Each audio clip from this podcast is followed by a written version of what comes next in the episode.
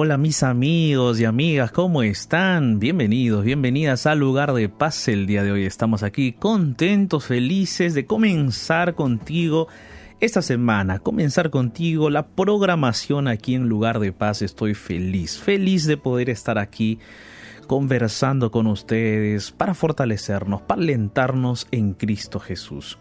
El día de hoy vamos a estar hablando acerca de la infidelidad conyugal una temática muy delicada, un tema que es sensible para todas las parejas, para todos los matrimonios, pero queríamos hablar y queremos hablar de este tema con el propósito de alentar a las parejas matrimoniales, con el propósito de fortalecer, de ayudar, de buscar eh, también exhortar, ¿no? También, por supuesto, la Biblia siempre exhorta, pero también buscar un camino de esperanza, un camino de paz en medio de las dificultades que todo matrimonio enfrenta. Solo que la infidelidad es, podríamos decir, uno de los elementos o puntos más delicados que vamos a, que vamos a ver y que, que se van a dar dentro de una pareja. Hoy vamos a estar hablando un poco más de eso. Yo quiero invitarte para que te quedes con nosotros aquí en Lugar de Paz. Vamos a estar conversando. Y este, antes de continuar, ¿no? Yo quiero presentarme. Seguramente es la primera vez que tú me escuchas y quizás no, no, no nos conocemos, no nos hemos presentado.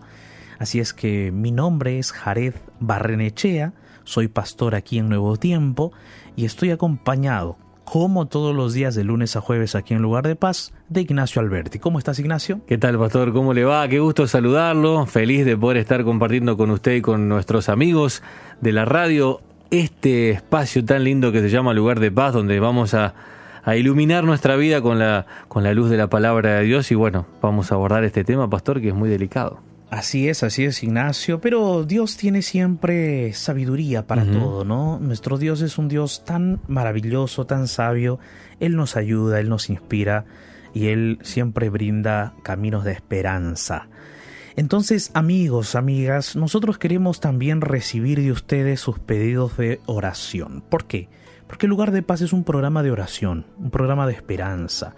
Entonces mira, escríbenos, contáctate ya con nosotros a través de nuestros medios de contacto que vamos a recordártelos ahora. Así es, nuestro Facebook es Radio Nuevo Tiempo, la fanpage oficial de la Radio Nuevo Tiempo. Está la ventana de oración donde debajo de ella te invitamos a que puedas escribirnos para que juntos podamos compartir tu mensaje. También nuestro WhatsApp, allí donde puedes escribir o enviar tu audio. Más 55 1298 15 100 29. Va de nuevo, ¿eh?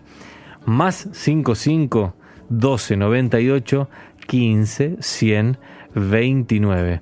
Escríbenos por allí también y también, claro, por supuesto, nuestro Instagram. Vamos a estar transmitiendo en vivo en un ratito nada más, en unos 7, 8 minutos vamos a estar transmitiendo en vivo a través de Instagram. Así que arroba Radio Nuevo Tiempo, familia, vayan a buscarnos allí también, arroba Radio Nuevo Tiempo en Instagram.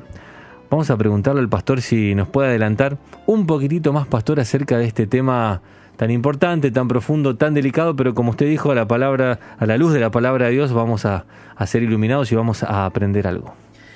Bueno, Ignacio, eh, tristemente nosotros vivimos en un mundo en donde se relativiza todo.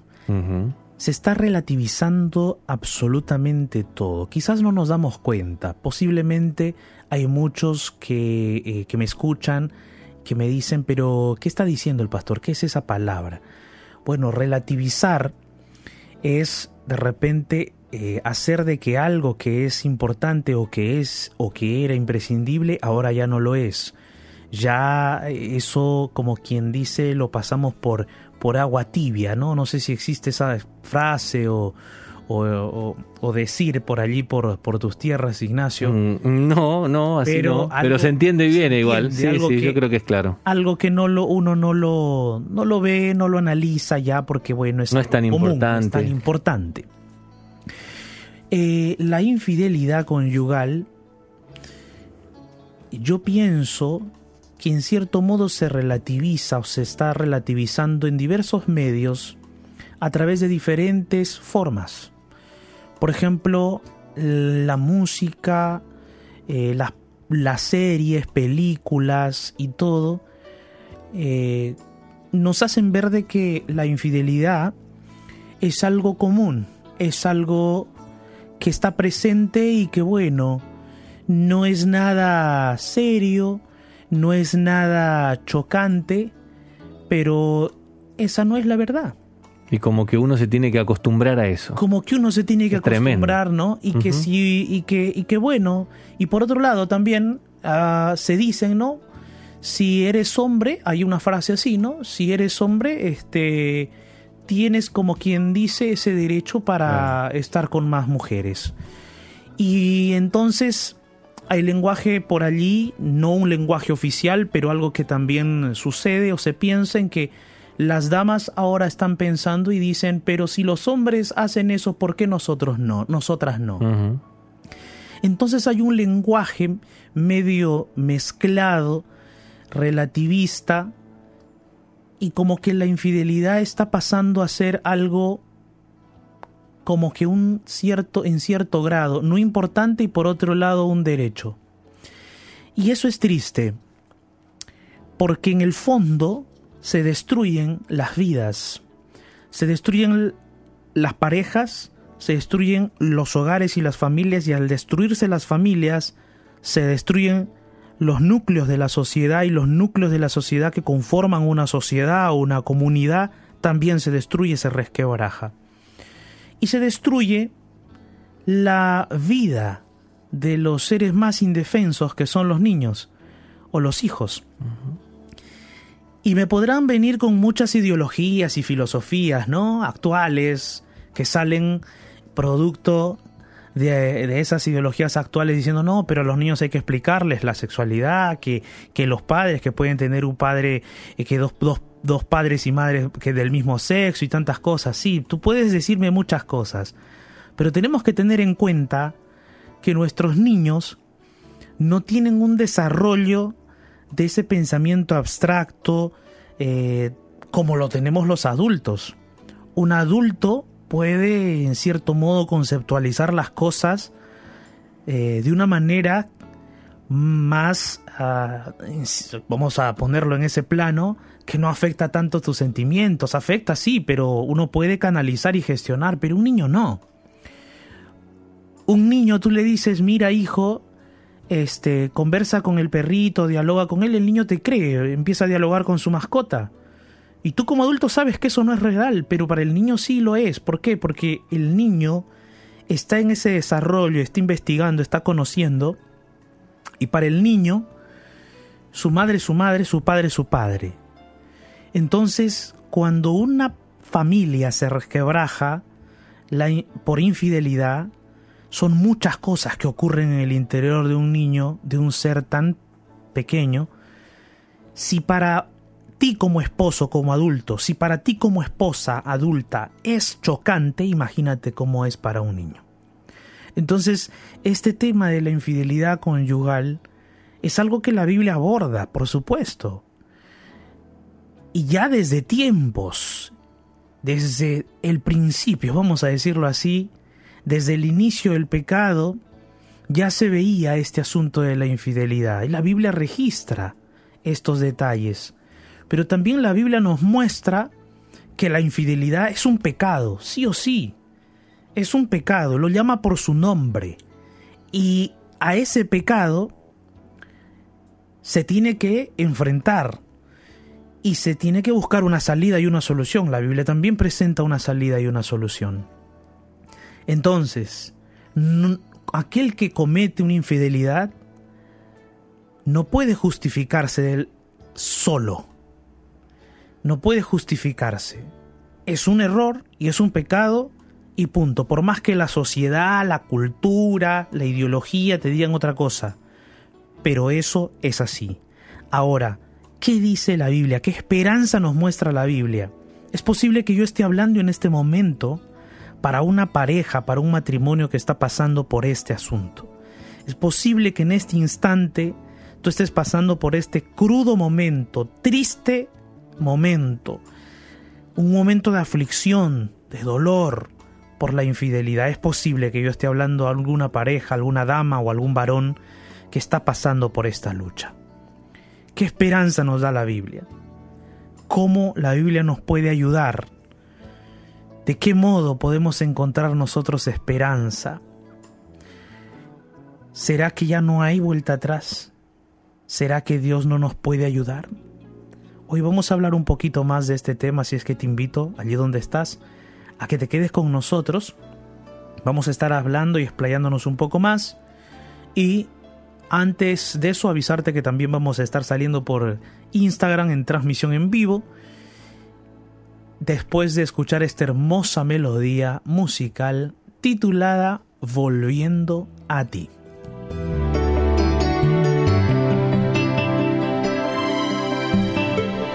¿Cómo pudo ser que me volvió a suceder? ¿Cómo pude otra vez así dejarme vencer?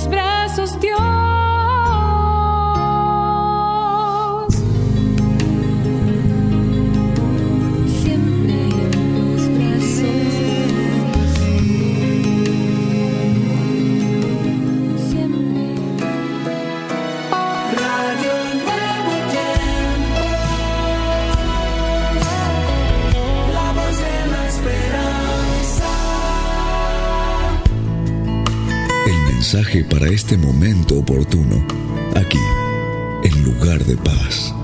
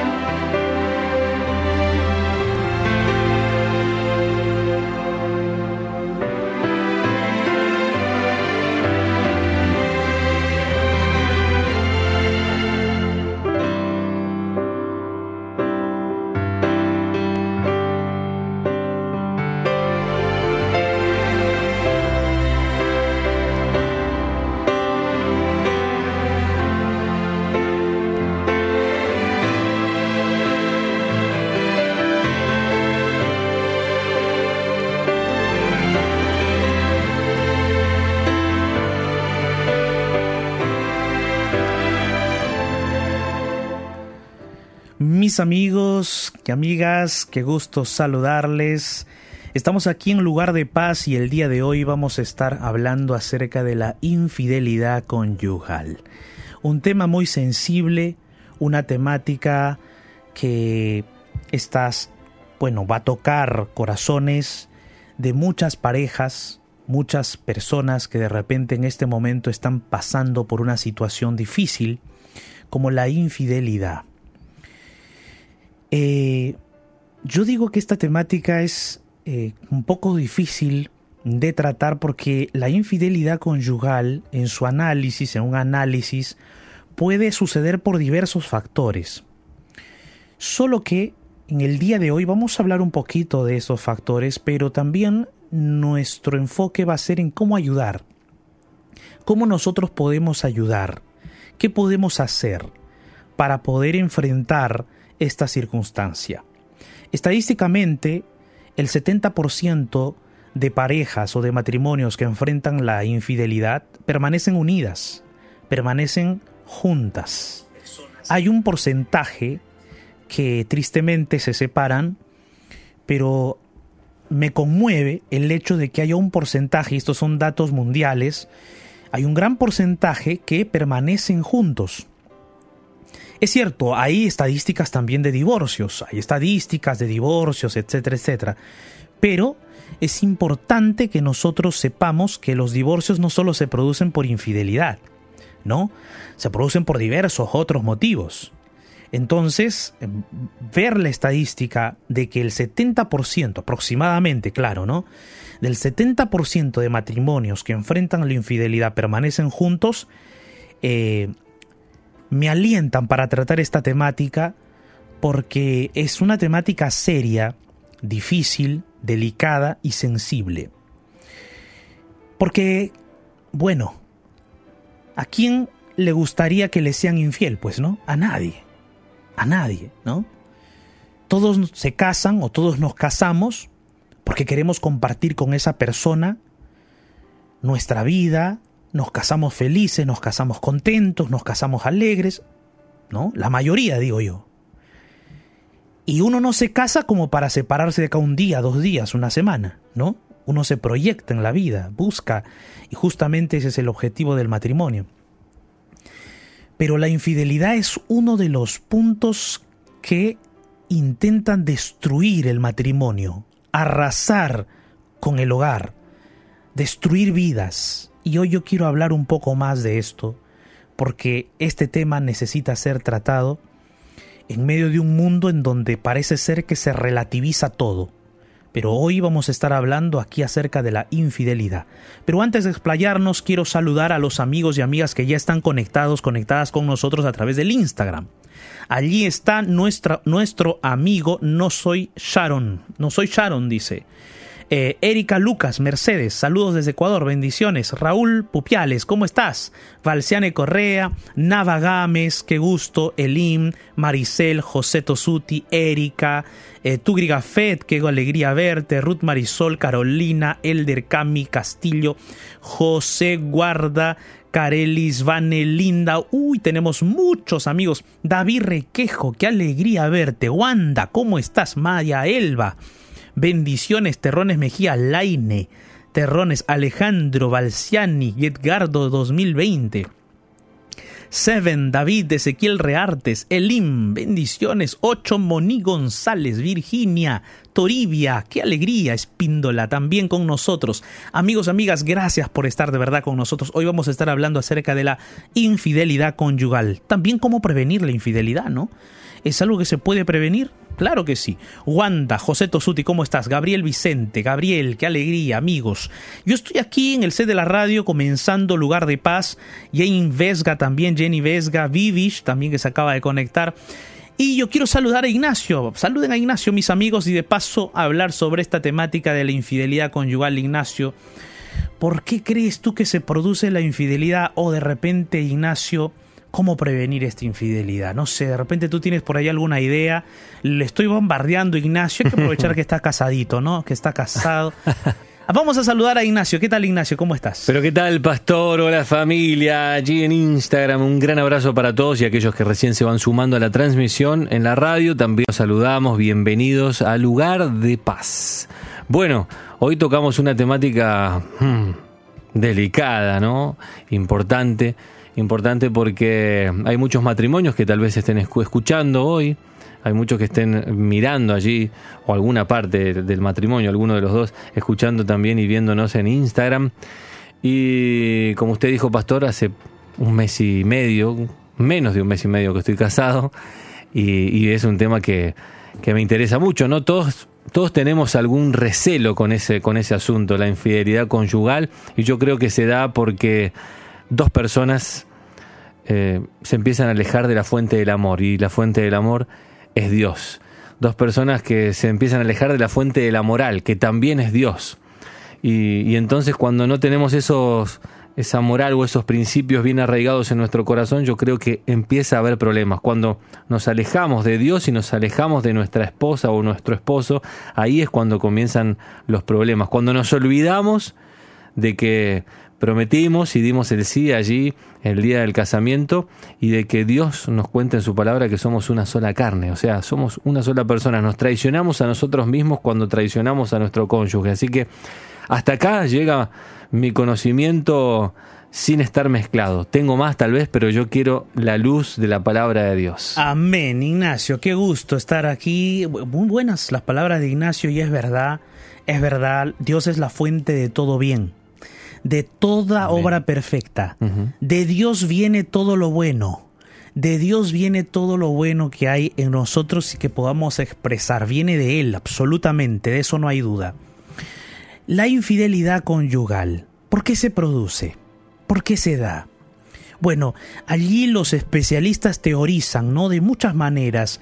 Y la infidelidad puede darse por falta de comunicación, por incompatibilidad también, porque no se comprenden, no se entienden, de repente hasta porque quizás la pareja, cada uno se dedica a lo suyo y entonces se aíslan, ¿verdad? Se aíslan, ya no se comunican, ya no comparten juntos momentos especiales, ¿verdad? A veces también la infidelidad se da por temas íntimos, sexuales, ¿no? Las parejas de repente eh, encuentran algunas situaciones que se disgustan mutuamente en la intimidad. A veces también los problemas no bien solucionados, no bien llevados, aquellos problemas, discusiones, ¿no? que llevaron a maltratos, a violencias eh, de repente eh, verbal, y todo eso va lacerando el corazón del amor. Todo eso va resquebrajando la, la- la confianza. Entonces, eh, la confianza y la estabilidad emocional de la pareja. Cuando todo eso sucede, entonces cada uno de ellos busca sus rutas de fuga y de, de pronto la dama recurre a alguien que, que le hable bonito por el chat, el varón también, buscan por allí y ahí comienza este asunto de la infidelidad. Porque amigos, ¿quién se casa pensando que ya se va a separar en una semana? Pensando que se va a separar en un mes. Yo creo que las personas se unen, se casan, se unen en pareja para buscar vivir juntos, porque se dan cuenta que separados no pueden estar, juntos es mejor.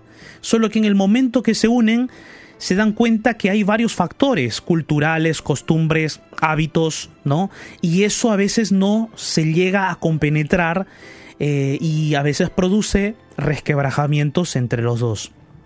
Lo otro, ¿cómo entonces prevenir este, esta infidelidad?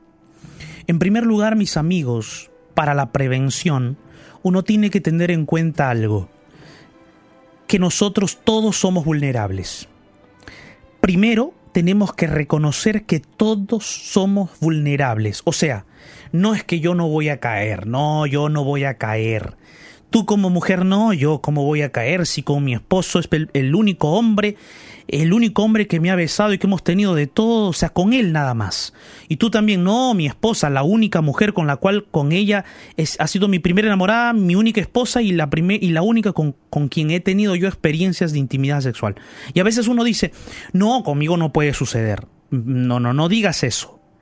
Para prevenir la infidelidad, primero tenemos que reconocer que todos somos vulnerables. Tú eres vulnerable, reconócelo. Reconoce que tú eres vulnerable. no digas que no.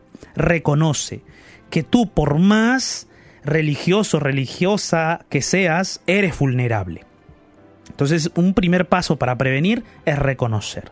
Un segundo paso es identificar el momento en el cual uno está vulnerable. Por ejemplo, estás en tu centro de trabajos, pasa una chica, te sonríe. No, te sonríe de por sí, bueno, de repente tú le caíste bien, pero tú eres un hombre casado, un hombre comprometido. Si tú por ahí vas correspondiendo a las sonrisitas y las miraditas, entonces vas a ir poco a poco cayendo en una infidelidad. Tú tienes que reconocer el momento en el cual estás cediendo a algo. Reconoce los puntos o los momentos en donde se están dando estas vulnerabilidades. Reconoce esos momentos. El segundo punto en el cual tú vas a prevenir la infidelidad es reconocer allí los momentos y los instantes de tu vulnerabilidad, inclusive hasta por las redes sociales. Cuando alguien te escribe, te escribe un chico, te escribe un joven, te escribe un hombre, te escribe una chica o una mujer, te escribe. Y de por sí te escribe y te pregunta, hola, ¿cómo estás? Bueno, ¿por qué me escribe? ¿Acaso yo tengo que coordinar algo de trabajo con ella o con él? ¿Acaso es mi primo, mi prima, mi familiar? No, yo tengo mi esposa, yo tengo mi esposo. ¿Por qué tengo que estar respondiendo a alguien cómo estoy? ¿Por qué tengo que estar respondiendo a alguien cómo me siento? ¿O, o, o qué estoy haciendo? No, no, no, un momentito, piensa bien, ubícate. Ubícate, tú no tienes por qué estar respondiendo a alguien con quién estás, qué estás haciendo, cómo estás. No, momentito, momento. Esas respuestas, esos detalles, eh, uno tiene que preguntarse cuando se hacen esas preguntas. ¿Y por qué, qué, por qué me está preguntando? Entonces, ese segundo punto es importante, reconocer las, los momentos, las circunstancias en donde uno es vulnerable, o en donde uno está siendo tentado. Y tercer punto, amigos, acércate a Dios. Acércate a Dios porque sin Dios es imposible que nosotros podamos subyugar nuestras intenciones, nuestras inclinaciones y nuestros deseos. Sin Dios no los podemos subyugar o dominar. Entiende eso, comprende eso aquí en tu cabeza. ¿Ok? Entendamos eso. Eso es un asunto personal, ¿no? Cómo uno puede prevenir. Pero ¿cómo podemos prevenir como pareja? ¿Cómo podemos prevenir como pareja? Primero, que no hayan claves en los celulares. No pueden haber claves en tu celular, no que, que este es mi celular, no que este es el tuyo. No. Ustedes dos son una pareja y se unieron, se casaron, se comprometieron. ¿Para qué? Para que los dos sean una sola carne, dice la Biblia. Para que los dos tengan un mismo propósito y un mismo objetivo. Entonces no puede haber claves allí, nada que este es mi Instagram. No, no. Tu esposa tiene derecho a entrar a tu Instagram, amigo. Es tu esposa. ¿Qué ocultas allí? ¿Qué estás ocultando? No, pastor, la privacidad. ¿Qué privacidad? En el matrimonio ya no hay privacidad. Tú estás privado algo o, o, o tu esposa o tu esposa eh, está totalmente cubierta de ropa. No. En el, en el matrimonio ya no existe eso de la privacidad. O sea, Tú tienes una individualidad, es diferente a privacidad. ¿Individualidad en qué? En que tú te vas a jugar tu, partido de fútbol y tu esposa te dice, está bien, Ana, esa es tu individualidad, es una actividad que tú compartes. O juegas con tu esposa el fútbol. O tu esposa también va a jugar contigo el fútbol. No, eso es individualidad. La individualidad se mantiene, pero la privacidad se comparte. Es algo que tú tienes que tener en cuenta en el matrimonio. Ya no hay claves, email, no, no, nada. Y eso previene mucho la infidelidad porque tú sabes que tu esposa va a estar allí, tú sabes también que tu esposo va a estar pendiente de eso. Entonces ya no hay eh, esa privacidad en ese sentido.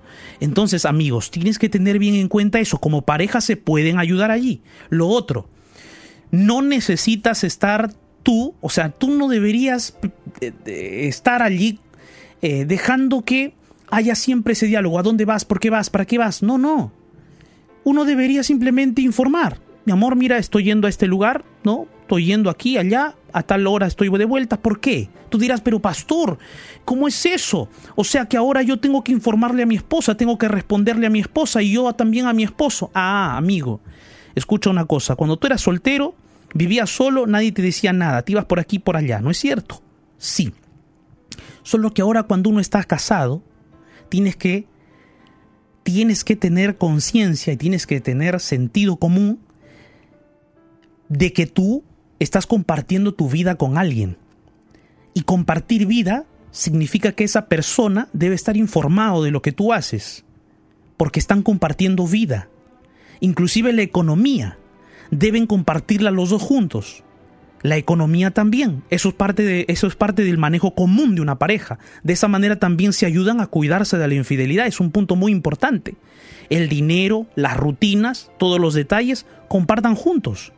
Eso es algo que tú no debes estar esperando que tu esposa te pregunte dónde estás o tu esposo te pregunte dónde estás. No, ¿para qué me va- voy a esperar que me pregunte?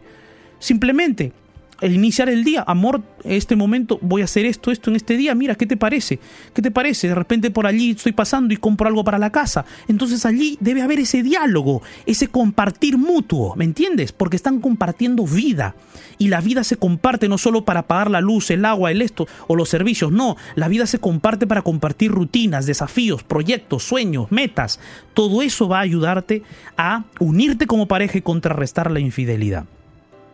Ahora mira, yo quiero leerte algunos textos rápidamente. Hebreos capítulo 13, versículo 4. Mira lo que dice la Biblia.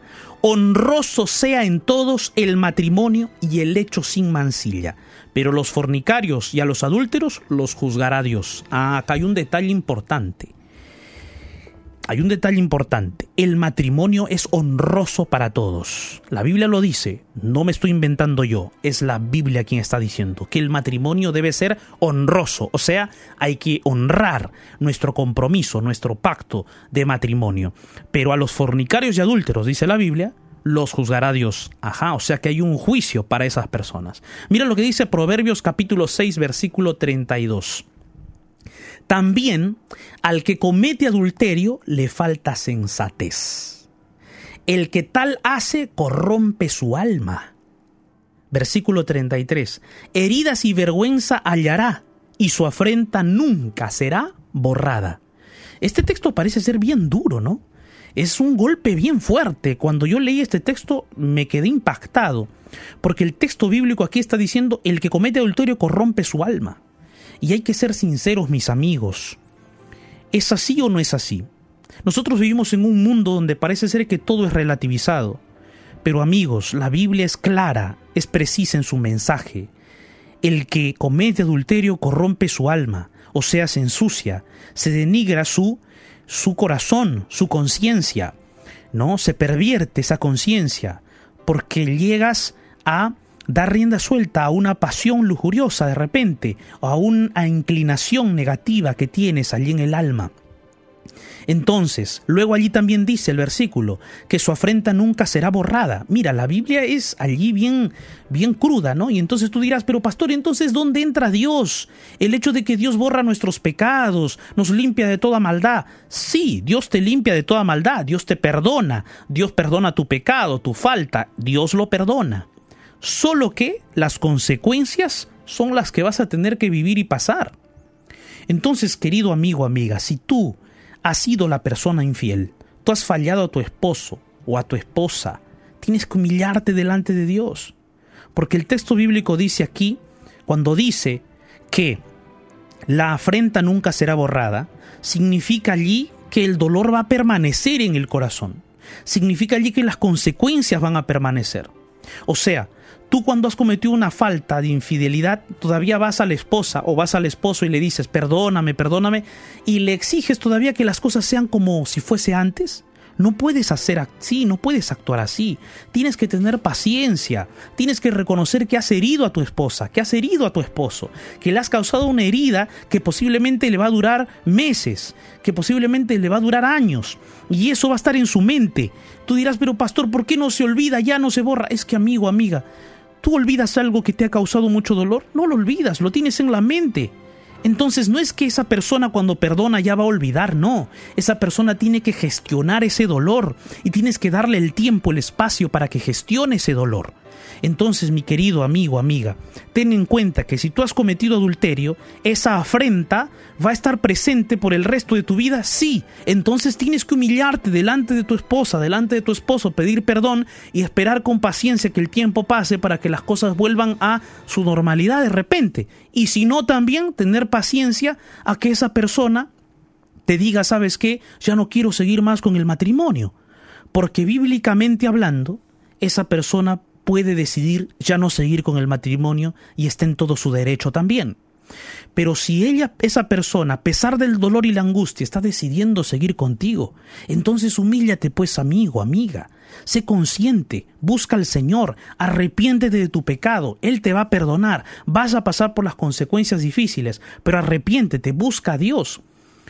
Y, y, si ese dolor y esa angustia permanecen y no se puede de repente así solucionar y, y, hay lágrimas y todos los días de repente el dolor vuelve, la angustia vuelve en tu corazón, tú que has sufrido ese engaño, entonces busquen juntos una terapia, busquen juntos un psicólogo, una psicóloga, busquen juntos una ayuda profesional, porque si están dispuestos a seguir con el matrimonio, vamos adelante, sí se puede, Dios puede ayudarles y también un especialista. El día de hoy yo quiero invitarte para que oremos juntos. Oremos juntos por tu matrimonio, oremos juntos para que podamos vencer este momento tan difícil. Y si ha habido infidelidad, podamos vencer ese momento, esa situación complicada. Allí donde estás, cierra tus ojos y ora conmigo. En medio del naufragio de este mundo, Déjate rescatar por la oración. y llegarás a un lugar de paz. Llegó nuestro momento de oración.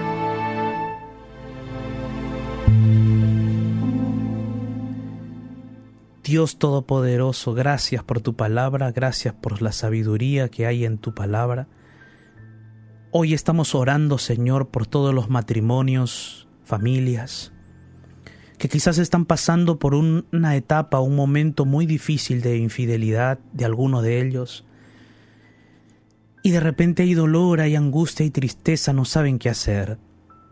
Oramos, Señor, para que en el corazón de ambos haya perdón, haya humildad, haya reconocimiento, haya, ese acercamiento hacia ti. Que puedan, Señor, limar las heridas, que puedan, Señor, conversar, dialogar, que puedan buscar también especialistas que los ayuden, algún psicólogo, psicóloga, una terapeuta de familia, que puedan buscar ayuda para salvar su matrimonio. Señor, oramos creyendo en que tú puedes ser aquel bálsamo, aquel bálsamo que puede sanar y restablecer un corazón, aquel bálsamo que puede unir otra vez dos corazones que están pasando por una situación difícil como esta infidelidad. Gracias Padre amado porque tú nos ayudas y nos sostienes. En el nombre de Jesús. Amén.